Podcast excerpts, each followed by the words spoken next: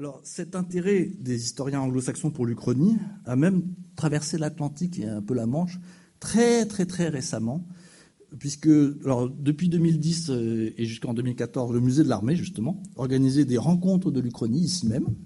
Et en 2013, le département d'histoire de l'école normale supérieure a mis en place un séminaire d'histoire contrefactuelle, qui est le mot euh, euh, académique français pour dire euh, alternate history, pour traduire alternate history, et qui le titre de ce séminaire c'est l'histoire avec des si.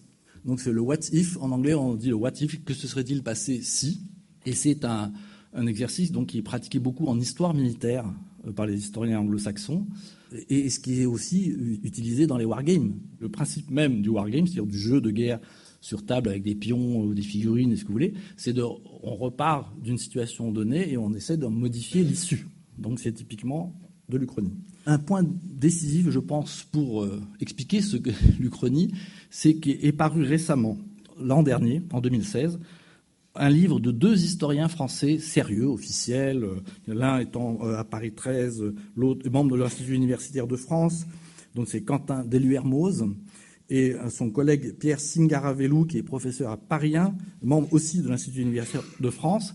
Ils ont publié en 2016, au Seuil, un gros bouquin vraiment passionnant que je vous recommande, qui s'appelle Pour une histoire des possibles. Et euh, j'étais très content d'ailleurs que ce livre euh, paraisse en 2016. Je ne savais pas qu'il allait pas, parce que c'est l'année où j'ai publié mes, mes, deux livres, effectivement, sur la guerre de 70 et sur Waterloo.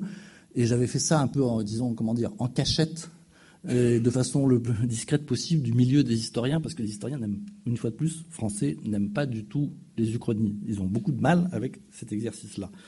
Alors, ce qui est intéressant dans ce bouquin, c'est que les deux historiens en question cherchent à démontrer aux historiens l'utilité du, du, comme méthode historiographique. Je vais vous donner quelques éléments d'explication de, qui donnent dans le livre, donc ce sera des citations. Alors je vais aller bien lentement parce que c'est exprimé en langage académique officiel.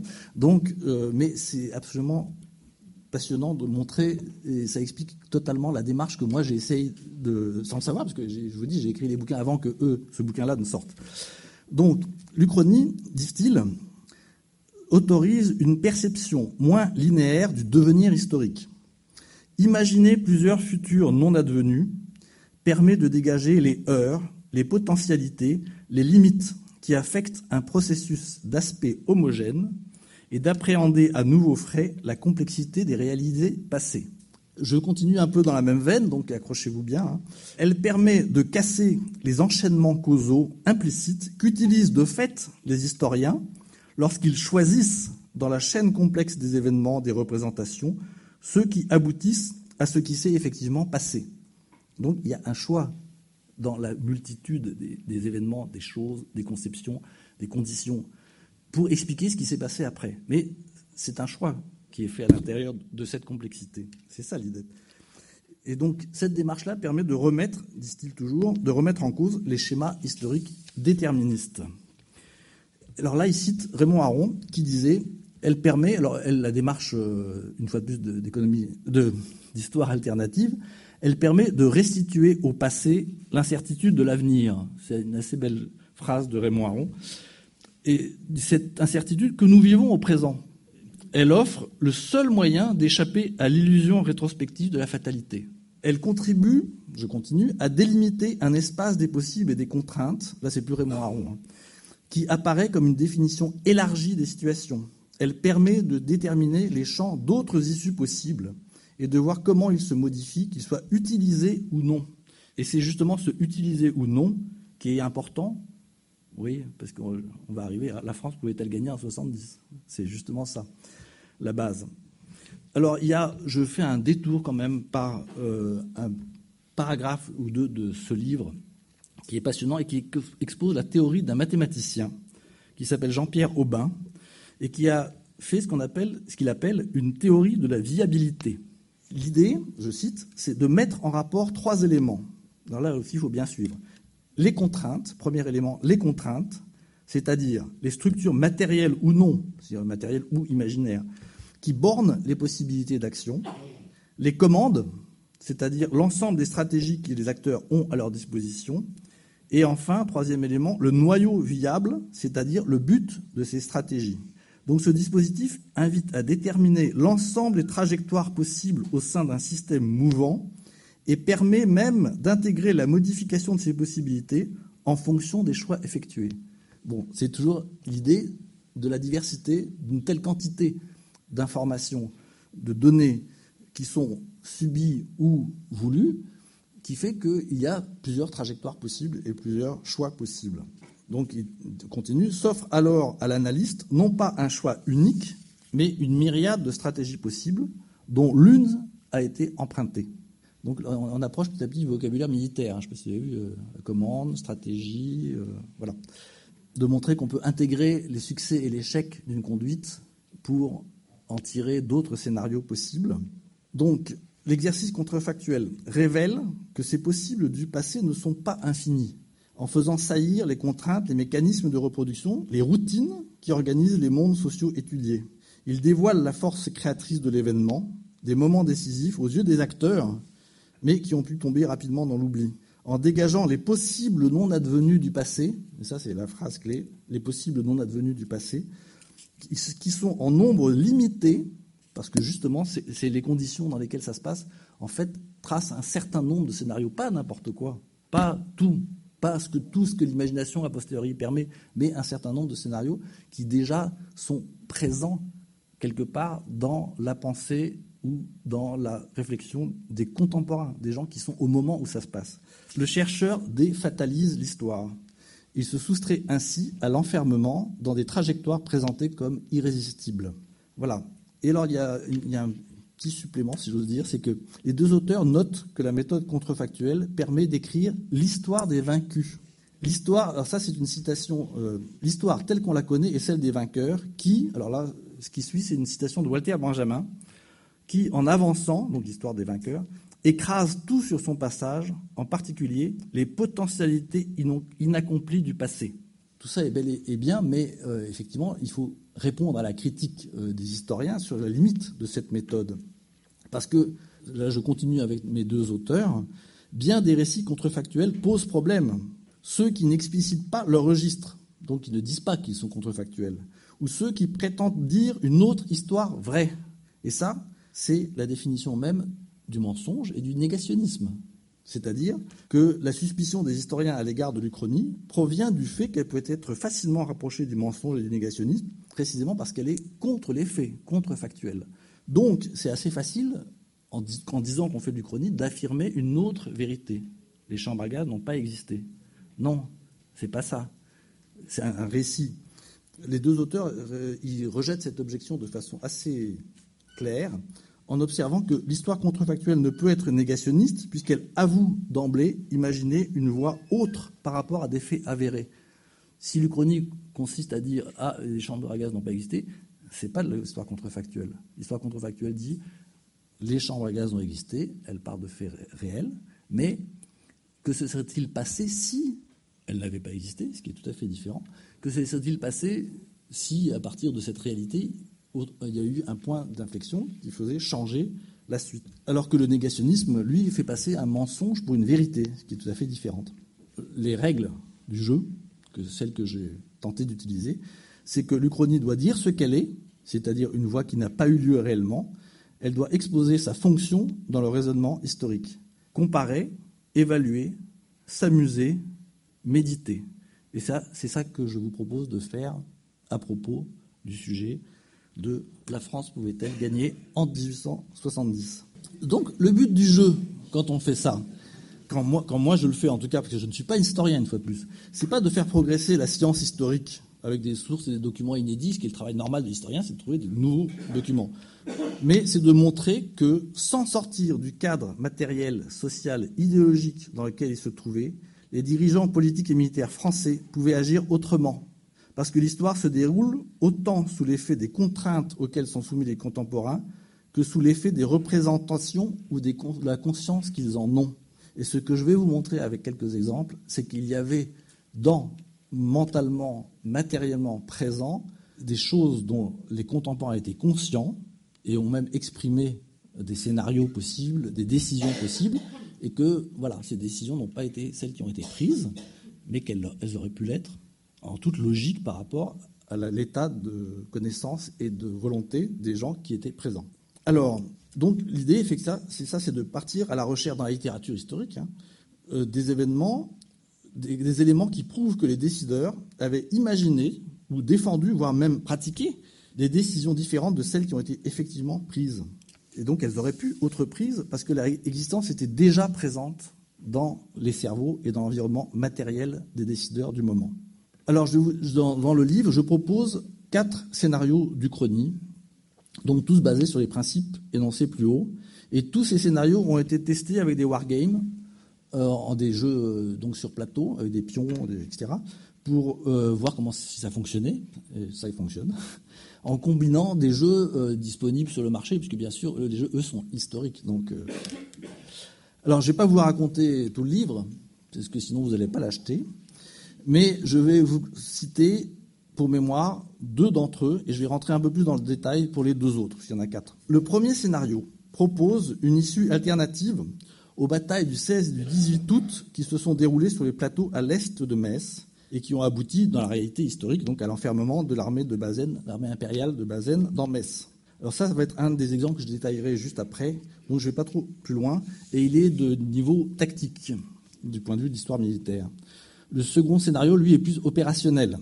Il imagine que l'armée impériale applique ce qu'on appelait le plan Trochu, qui est le général-gouverneur militaire de Paris, qui a proposé le 17 août un repli de l'armée de Chalon, l'armée de réserve de Chalon, donc qui était l'armée qui était constituée avec les réserves qui arrivaient de toute la France, euh, alors que déjà les armées euh, de Lorraine et d'Alsace avaient été battues. Et donc l'idée de Trochu était de replier l'armée de Chalon sur Paris pour concentrer les renforts et manœuvrer autour de la place fortifiée de Paris. Mais euh, le gouvernement, Palicao, le Premier ministre, et l'impératrice Eugénie, qui craignent l'émeute parisienne, rejettent le plan et ordonnent à l'armée de Chalon de tendre la main à Bazaine, qui va être enfermé dans Metz. Alors que se serait-il passé si MacMahon s'était replié sur Paris, MacMahon qui commande l'armée de Chalon, s'était replié sur Paris au lieu de marcher sur Sedan? Les deux scénarios suivants concernent, l'autre période de, la guerre, c'est-à-dire la période de la défense nationale, du gouvernement républicain qui succède au Second Empire après Sedan et euh, après le 4, septembre. Donc le troisième scénario, il relate la levée du siège de Paris début novembre de 1870, grâce à une meilleure coordination entre l'armée de Paris assiégée et l'armée de la Loire, venue la libérer. L'idée, c'est que Gambetta avant de quitter Paris, et comme le demandait à l'époque dans les documents que j'ai trouvés le général Ducrot, qui est un des commandants de, corps de la garnison de Paris, enfin du corps qui est dans Paris, avant le 7 octobre, donc, euh, il demande, Ducrot demande que soit élaboré un plan qui permet de coordonner une sortie de l'armée de Paris avec une offensive des, armées de province, qui à l'époque, la seule armée disponible, c'est l'armée de la Loire. Mais dans la réalité, Gambetta, cette proposition n'est pas retenue. Gambetta s'envole en ballon et part à Tours et monte euh, l'offensive de l'armée de la Loire. Et le problème, c'est que malgré l'envoi de messages, dans un sens par ballon, euh, euh, de l'autre par pigeon, donc de la province vers Paris par pigeon et de Paris vers la province, vers Tours, par ballon, n'arrive jamais à communiquer en temps réel les plans des uns des autres, et ce qui explique que l'ensemble des offensives des armées de province n'arrive jamais à être simultané ou sur les mêmes axes que les sorties de l'armée de Paris, ce qui fait que toutes vont échouer les unes après les autres. il y a aussi dans ce scénario de la levée du siège de Paris, qui imagine que cette coordination est rendue possible, parce qu'elle a été décidée avant le départ de, Gambetta, qu'il y ait un autre modèle d'amalgame entre les mobiles, les volontaires et les gardes nationaux et ce qui reste de l'armée d'active. Parce que peut-être vous le savez, j'espère, que le, grand problème des armées de la République, une fois battues les armées impériales, à Metz et à Sedan, euh, c'est que l'armée d'active est réduite à très peu et qu'il y a donc une levée en masse de type 1793, et qui, mais cet amalgame échoue parce qu'on garde des unités d'actifs d'un côté, des unités mobiles de l'autre. Or, Gambetta, et ça aussi je l'ai retrouvé dans la littérature, avait proposé le modèle que Lincoln avait choisi pendant la guerre de sécession, qui date de six ans avant, hein, qui s'est terminée six ans avant, donc qui est assez récente, et qui était un modèle d'amalgame avec euh, ce qu'on appelle l'armée auxiliaire et avec un système de, désignation des officiers par le mérite. Donc c'était assez proche de 93 en fait. C'était le modèle, c'était à la fois 93 et la guerre de sécession. Et ce scénario-là est refusé par les généraux. Voilà. Donc là, j'imagine là encore que cette proposition de Gambetta, qui est tout à fait documentée, est acceptée. Voilà. Et le troisième élément de ce, scénario, c'est que après la levée du siège de Paris, que j'imagine donc, évidemment les Allemands reviennent en force parce que entre temps la place de Metz est tombée, donc les armées sont libérées par euh, la chute, la capitulation de Bazaine, et donc reprennent l'offensive sur Paris. Et donc là se livre, toujours dans le scénario chronique, une bataille de la Marne. Je suis désolé, mais effectivement, quand on regarde la carte, quand on regarde les voies, la logique militaire et historique fait que ça se livre exactement sur les mêmes terrains que la bataille de la Marne de 1914. Euh, et que bah, dans l'Uchronie, bah, rassurez-vous, ça finit aussi bien que son homonyme de 1914. Et j'imagine même que dans la plaine où s'est déroulée cette bataille, on, édifiera ans, 100 euh, ans après pardon, un parc d'attractions qui s'appelle Chanziland. Et c'est exactement le même endroit. Hein, Alors le quatrième et dernier scénario que je propose, c'est une marche concentrique et simultanée de toutes les armées de province, de Loire, de Nord et de Normandie, vers Paris, une fois équipées et entraînées. Et ça, c'est possible à partir de la fin décembre seulement combiné à une action de diversion menée par l'armée de l'Est et à une sortie de l'armée de Paris. Ce plan coordonné permet de lever le siège de Paris fin décembre et oblige l'armée allemande à la retraite en mois de janvier. Alors je vais vous, là c'est juste un exposé très rapide. Je vais vous détailler seulement deux de ces exemples parce que sinon ça serait à la fois trop long. Je vais maintenant voilà vous donner quelques détails sur le premier scénario, celui donc d'une victoire tactique des armées impériales sur le plateau de Metz. Les historiens ont montré que la défaite française était en grande partie due à la supériorité de l'armée allemande en matière d'effectifs et d'artillerie. Ça, toute la littérature historique vous l'explique. Et donc, moi, dans le livre, il y a une grande partie qui n'est pas l'Uchronie. Hein. Rassurez-vous, il n'y a pas que l'Uchronie. Donc, j'explique longuement dans le livre les raisons de cette supériorité. Mais j'ai aussi quand même découvert dans les documents euh, exposés par les historiens, que le commandement français était tout à fait conscient de la supériorité numérique et de l'artillerie de l'armée allemande et en avait tiré les conséquences. Par exemple, l'armée belge avait acheté des canons Krupp et a prêté à l'armée française euh, un canon, un Krupp pour faire des essais. Et donc, en 1864-5, je ne sais plus, c'est dans le livre, euh, il y a la date précise, euh, l'armée, l'artillerie française fait des essais avec le Krupp. Et donc repère, et sait très bien que la portée du canon Krupp est deux fois supérieure à celle, pas tout à fait deux fois, un tiers supérieur à celle du, meilleur canon français. Donc ils sont parfaitement au courant. De même qu'ils sont parfaitement au courant que le système de mobilisation allemand permet d'avoir des effectifs sur la frontière bien, plus, bien supérieurs à ceux de l'armée française. Donc c'est connu, ce n'est pas une surprise du tout. Donc dans la littérature historique de l'époque et dans les commentaires et les témoignages de l'époque, il est dit que le fusil chasse-peau, dont la portée est double de celle du Dreis allemand, du fusil allemand. La mitrailleuse Refi, donc qui n'existe pas du côté allemand. Il y a un exemplaire de la mitrailleuse Refi euh, quelque part dans le musée de l'armée, je crois d'ailleurs. Voilà. Euh, ce qu'on appelle le canon à balles à l'époque, sont considérés par les états-majors comme les moyens de compenser la supériorité des effectifs allemands. D'autre part, le règlement d'infanterie prévoit que les fantassins sont tous équipés de pelles et creusent des tranchées abris, c'est le mot qui est utilisé, pour se mettre à l'abri de l'artillerie adverse. L'instruction du 1er août 1870 ordonne, donc c'est le 1er août 1870, c'est le début de la guerre, ordonne aux troupes françaises de prendre des positions défensives et d'attendre les attaques allemandes pour profiter pleinement de ces deux atouts, la supériorité du feu, le retranchement, d'autant que le règlement allemand, lui, ordonne l'attaque à outrance des positions ennemies dès qu'elles sont apportées. Donc le scénario était clair dans la tête, si vous voulez, des, militaires de l'époque. Et effectivement, lorsque l'infanterie française applique ces, prescriptions, comme euh, à Saint-Privat le 18 août ou au Ravin de la Manse le 18 août, les pertes allemandes sont absolument colossales et les assauts échouent. De même, lorsque des officiers imaginatifs, ou bien la configuration du terrain, ou bien les mouvements des troupes, le hasard des mouvements de troupes et des lignes, placent les mitrailleuses Réfi en première ligne, et non pas à l'arrière avec l'artillerie comme le préconise le règlement de l'artillerie, elles font des ravages terribles dans les rangs allemands. Et c'est le cas à Fröschwiller ou à Gravelotte. Les pertes au feu allemandes, et je dis bien les pertes au feu, c'est au moment de la bataille, sont dans toutes les batailles très supérieures aux pertes françaises. Mais comme les Allemands remportent le plus souvent la victoire et occupent le terrain, le rapport de pertes s'inverse parce qu'ils capturent les blessés et les prisonniers. Donc ce sont ces effets réels, et quelques autres, hein, que l'Uchronie permet de remettre en jeu dans mon livre, en supposant que ces règlements initiaux et les leçons des premières expériences de terrain sont effectivement appliquées et généralisées. Les batailles autour de Metz auraient alors pu connaître une autre issue. Il ne faut pas oublier que Moltke, le chef d'état-major de l'armée allemande, le soir du 18 août, donne l'ordre de préparer la retraite au vu des pertes immenses de la journée.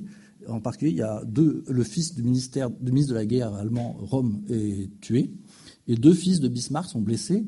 Et ça, c'est des choses qui. Voilà, il y a 20 000 morts, et c'est des pertes gigantesques. Et donc, Moltke prépare la retraite. Mais il annule au dernier moment lorsqu'il apprend que la ligne française a été tournée au nord du champ de bataille. Donc il y avait bien une issue alternative qui est devenue de fait uchronique, mais elle était bien présente dans l'esprit de l'état-major allemand ce soir-là. Donc ça, c'est pour vous montrer sur cet exemple-là comment fonctionne l'Uchronie. Le deuxième exemple, je rappelle, c'est la marche concentrique des armées de province sur Paris en décembre et en janvier.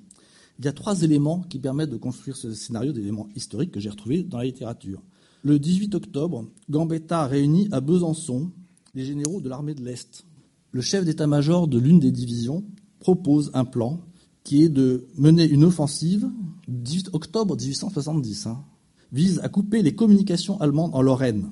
Ce plan est en, partant des plateaux du Jura et de Besançon, puisque l'armée se concentre euh, au nord, euh, au nord de Lyon et autour de Besançon, cette armée de l'Est.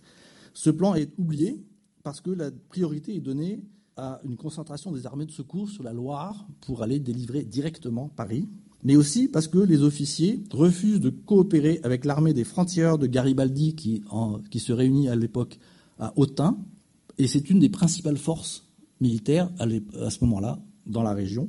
Et le plan n'est réactivé que début janvier 71 avec l'expédition de l'armée de l'Est qui, euh, si vous le savez, se termine par un échec total à Héricourt près de Belfort où l'armée de Bourbaki est battue et obligée de se réfugier en Suisse. Le troisième élément, pardon, ça c'est le deuxième élément qui permet de construire ce scénario de la marche concentrique, donc, c'est que après l'échec de l'armée de la Loire, à la mi-décembre, Chanzy écrit à, à, Gambetta une grande lettre qui est absolument passionnante, que j'ai, je cite euh, entièrement ou presque entièrement dans le livre, où il suggère en fait de combiner les mouvements des différentes armées en expliquant que chacune lancée isolément ne peut pas vaincre les Allemands, et donc il propose une coordination de l'ensemble des armées de province une fois qu'elles sont équipées. Et enfin, troisième élément, les suggestions de mener une guerre de partisans et de raids de colonnes mobiles sur le modèle américain de la guerre de sécession. Donc les expéditions de, Sherman et les expéditions, de la cavalerie sudiste sont clairement évoquées par les généraux, ont été nombreuses tout au long de la guerre. Ducrot, par exemple, j'ai aussi une lettre de Ducrot à sa femme, où il explique euh, l'intérêt de mener une guerre de guérilla qui encerclerait euh, l'ensemble de l'armée allemande qui, qui, est en train d'assiéger Paris en coupant l'ensemble de ses lignes de communication. Et les Allemands s'en inquiètent énormément, puisqu'il y a aussi une lettre, là encore, du Kronprinz, qui, euh, donc le fils de l'empereur, qui dit euh, s'il nous coupe la, voie ferrée à Vitry-le-François, puisque c'est là où passe la voie ferrée, c'est une catastrophe, on sera obligé de lever le siège de Paris. Et alors, des raids de ce type sont réellement menés, c'est-à-dire qu'il y a des gens qui sont allés au-delà de la pratique officielle de l'état-major français. Et ce sont les hommes de Garibaldi qui font un raid sur Châtillon le 19 novembre. Et les francs-tireurs sabotent le 21 janvier 1871 le viaduc de Fontenoy-sur-Moselle, qui est un grand viaduc qui enjambe la vallée de la Moselle, qui est la, ligne de chemin de fer par laquelle transite euh, l'ensemble des ravitaillements de l'armée de siège allemande, siège de Paris, et qui paralyse donc ce ravitaillement pendant une semaine. Ils font tomber un pilier du viaduc. Et au total, toujours grâce aux sources que j'ai pu trouver sur Internet, on sait que par l'ordre de bataille allemand du mois de janvier 1871, que 180 000, soldats allemands sont occupés à la défense des voies de communication le long des, dans tous les villages qui longent les, voies ferrées et euh, dans des garnisons qui sont des petits corps d'intervention prêts à, intervenir s'il y a un sabotage. Mais euh, il y en a assez peu finalement. Quand on a tous ces éléments en main, on, voit qu'il n'est pas si difficile que ça d'imaginer les plans opérationnels, les manœuvres qui auraient pu permettre de surmonter les obstacles auxquels se sont heurtés dans la réalité les armées de la République. Alors, une dernière remarque, c'est que, comme vous le savez tous, la guerre est la continuation de la politique par d'autres moyens, comme disait Clausewitz. Donc, il est évident que inverser le sort des armes sur le terrain militaire, ça n'a aucun effet s'il n'y a pas des conséquences sur le plan politique. Et ça, dans une uchronie, il faut forcément en tenir compte. Sinon, c'est un exercice euh, de wargame, simplement, qui n'a pas de débouché. Mais là aussi, quand on fouille dans la littérature et quand on regarde ce qui était les documents, les, les correspondances de l'époque, on s'aperçoit que les dirigeants politiques étaient dans la même situation que les militaires, confrontés à de très nombreuses possibilités de choix. Par exemple, les dirigeants allemands étaient extrêmement divisés sur la conduite de la guerre. Et il y a des lettres, euh, là encore, des documents qui montrent que le Kronprinz, par exemple, était tout à fait hostile à la continuation de la guerre. Il y a des querelles entre Bismarck, Moltke, euh, le Kronprinz et le roi de Prusse, qui n'est pas encore empereur jusqu'à janvier 71. Donc, mais les scénarios chroniques n'auraient aucun sens si la question posée c'était est-ce que la France pouvait écraser l'Allemagne comme l'Allemagne l'a fait de la France en 1870 Non la, question de départ, donc le but, le noyau viable dont je parlais à propos de la méthode mathématique de M. Aubin au tout début de cette communication, c'était est-ce que la France pouvait obtenir des conditions moins dures que celles imposées par Bismarck en 1871 en obtenant la levée du siège de Paris ou en battant l'armée allemande avant qu'elle ait totalement envahi euh, la, France? Mais c'est vrai que pour un éditeur, si, la question devient la France pouvait-elle obtenir des conditions moins dures que celles imposées par Bismarck en 1871 C'est un peu long et compliqué, donc c'est la France pouvait-elle gagner en 1870 Gagner, c'est en l'occurrence ne pas perdre.